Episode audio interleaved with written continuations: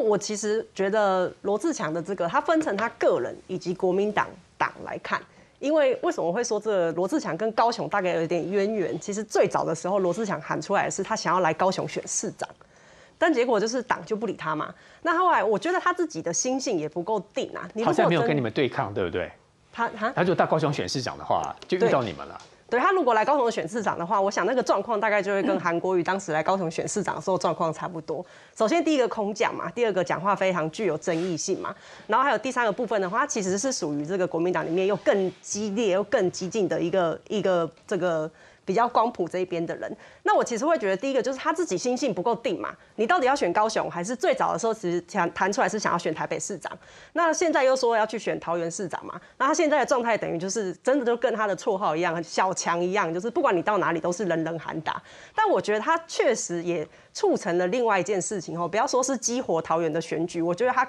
呃，某些程度，他其实呃，让国民党的某一些这个陋习被显现出来。为什么我这样讲？他一开始讲说要来选台北市长的时候，结果后来蒋万安出现了嘛？那我们就会说说，哎，中国国民党好像长久以来都有一个状况，就是这个全党都要想办法来下来去救二代。我从过去上一次选的时候是连战嘛，连战是正二代嘛。那接下来呢，就是这个前一阵子台中在选举的时候是严宽恒嘛，严宽恒也是二代嘛，正二代。那到了现在其实是蒋万安。那我们可以看到朱立伦对待这个蒋万安以及对待罗志强，还有对待严宽恒的时候是完全不一样的状态。就是他对于严宽恒啊，或者对于蒋万安啊，就是这种啊百依百顺啊。然后可是对于罗志强的时候，就是在媒体上面放话啊，或者是用 FB 这样互相攻击。那我自己在旁边看的时候，身为一个小党，内心就会有一种哇，这个就是。金权政治的缩影，因为国民党的组成大部分其实就是权贵的组成嘛，或者是说哦，过去的这些高官，我们全部组成了一个这个政党之后，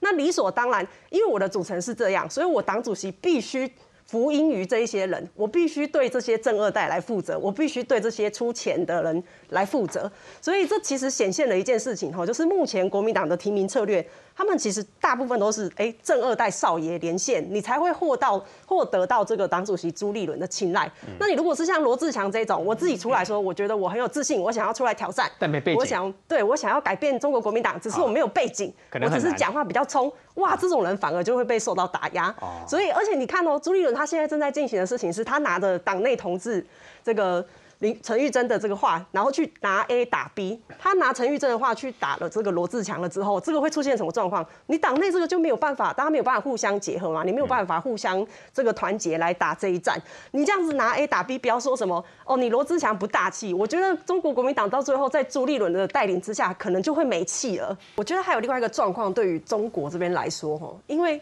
中国一直以来我都认为说，它跟世界上面大家这个在处理事情的这个模式都会。背道而驰，比如说我们很重视人权嘛，那中国就是很压迫人权。比如说我们想要追求民主自由的追求民主自由的时候，那中国就是反其道而行，是在走威权。那现在的情况呢，就是世界上面各个国家其实都在想办法，我们如何与这个 COVID-19 来共存。但结果中国反而是哦，还要透过这个很政治，然后非常威权的方式来想办法追求。清零这件事情，但在这个过程里面呢，我们可以看到有两个是中国目前遇到最大的问题。因为像美国，他们现在要共存，他们就会直接说，你只要有打三剂疫苗，你不是重症，你不会有死亡的危机，那基本上我们现在就是不用隔离的状态。但是可以在中国看到，就是哎。这个中国的官方他也不会去跟你诉求说你要打疫苗啊，可能他们也没有正常的疫苗可以打啦。那那么多人民可能也打不到，就像刚刚这个所讲的嘛，就是中在中国人命其实是不值钱的，这是第一点。还有第二点就是。中国完全不会有所谓政府的配套措施，比如说我们现在还可以在吵说，哦，中央的规定它可能是三加四，但新北啊、台北他们就会自己发明零加七或是七加零这种东西。嗯、但是在中国，我们是看不到这些配套措施的、哦，不用吵，不会给。没错，我一声下令，我习近平只要说一个彻底清零不动摇，全部就关起来了。对，我只要讲这句话，你上海就没有办法动弹了嘛。啊、你的上海过去的这个繁华的上海滩，就变成现在的上海滩。它北京应该管更严哦，也许到时候北京就要封的话。对，而且。上海的这个封城，其实它有三个，有三件事情，我觉得这是一个程序啊。首先，第一个就是因为它政府开始会隐瞒嘛，包括我们最近看到说，哦，好，二十二号，从四月二十二号到四月二十五号的时候，呃，这个中国官方所公布的北京确诊的数量是七十例。以台湾来说，我们目前这个单天单日就会是六千多，因为我们诚实嘛。我们要告诉大众，目前的状况就是这样。但我们现在就是必须跟病毒来共存，我们如何来共存？但在北京不一样，在中国不一样，他们的方式就是因为我的这个领导人，国家领导人，我已经诉求我必须清零，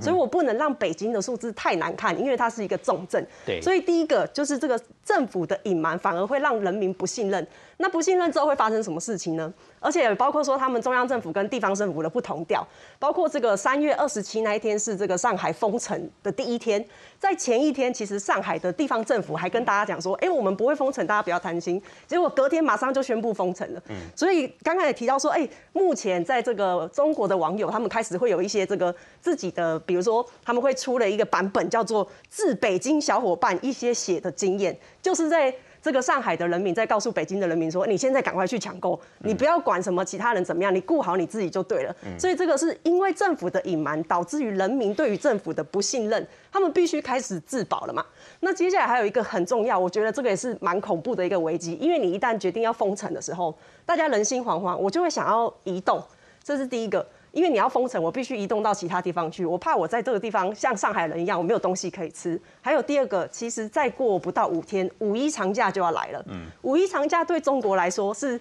整个这个人口移动最频繁的日子。那中国如何应应这件事情？我想他们也不会应应这件事情。只是五一长假到底北京会不会被封城？我觉得这个也是中国的人民，他们可能会在这个日子群起来反抗，然后群起让世界或者让中国政府知道说，哎啊，你不顾好我们人民的生活，你不顾好我们的民生，你们就只想要追求你们自己的政治利益的时候，人民到底有没有办法在这个过程里面自主的起来反抗中国的这个威权政府？我觉得这个也是我们目前可以来观察。